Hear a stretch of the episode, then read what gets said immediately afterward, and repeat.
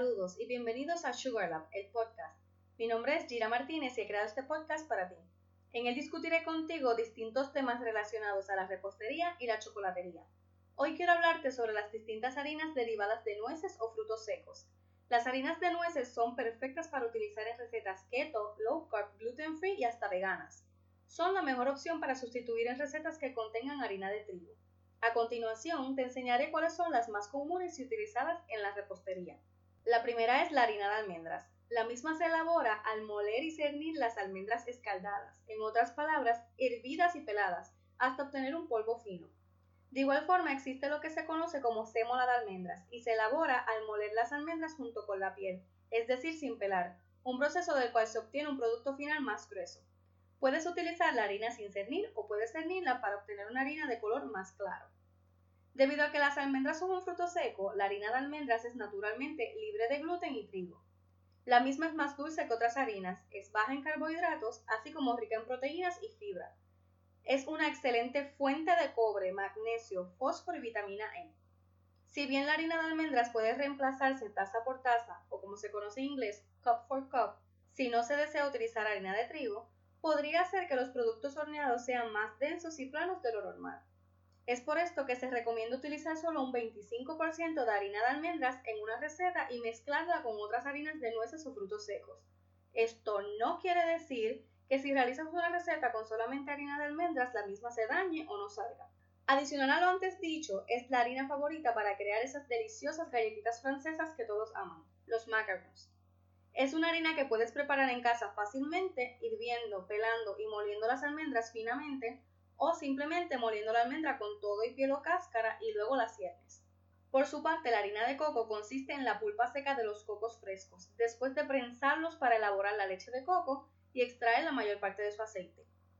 Cuando se utiliza para reemplazar la harina de trigo, puede añadirle un ligero sabor a coco a tus productos y a su vez otorgarle una rica textura y dulzor natural.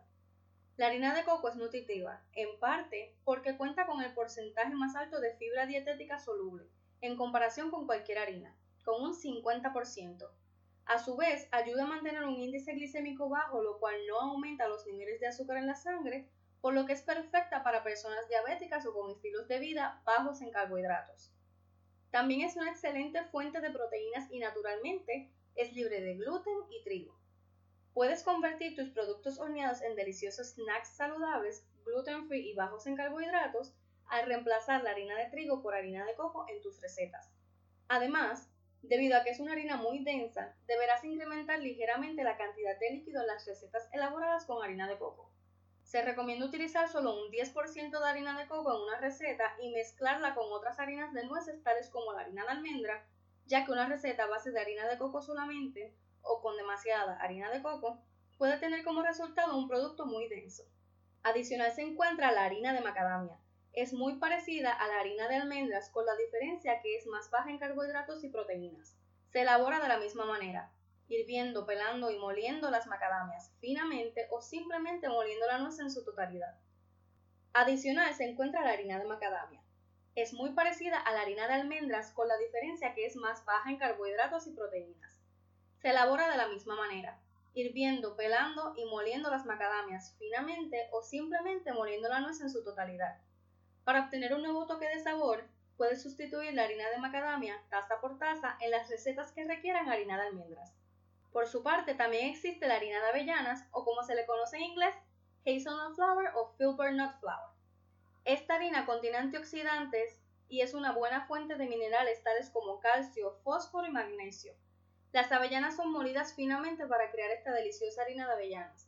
Al utilizar harina de avellanas le das un sabor y toque diferente a tus productos horneados, ya que generalmente la misma no es cernida y por ende el producto final es uno de color marrón con puntitos o destellos más oscuros debido a la cáscara o piel de la avellana. Cabe mencionar que a la hora de utilizar las harinas de nueces o frutos secos, debes consultar primero con tu cliente y cerciorarte de que no padece de ningún tipo de alergias. Espero hayas disfrutado y aprendido mucho en este episodio, aunque corto, lleno de mucho valor para ti. Si te gustó, te invito a que me dejes tu reseña en Apple Podcast y compartas con amigos y familiares para así llegar a más personas como tú, apasionadas por la repostería. Si quieres comunicarte conmigo directamente, tienes alguna duda o simplemente quieres saludarme, envíame un mensaje y sígueme en mis redes sociales como SugarLabPR. Los enlaces te los dejo en las notas del programa. No olvides suscribirte a Sugar Lover Podcast para que seas el primero en enterarte de los nuevos episodios. En el próximo episodio te hablaré sobre los tipos de harinas derivadas de semillas. Y recuerda, únete a esta aventura para juntos crear una dulce química entre la repostería, tú y yo. Hasta la próxima.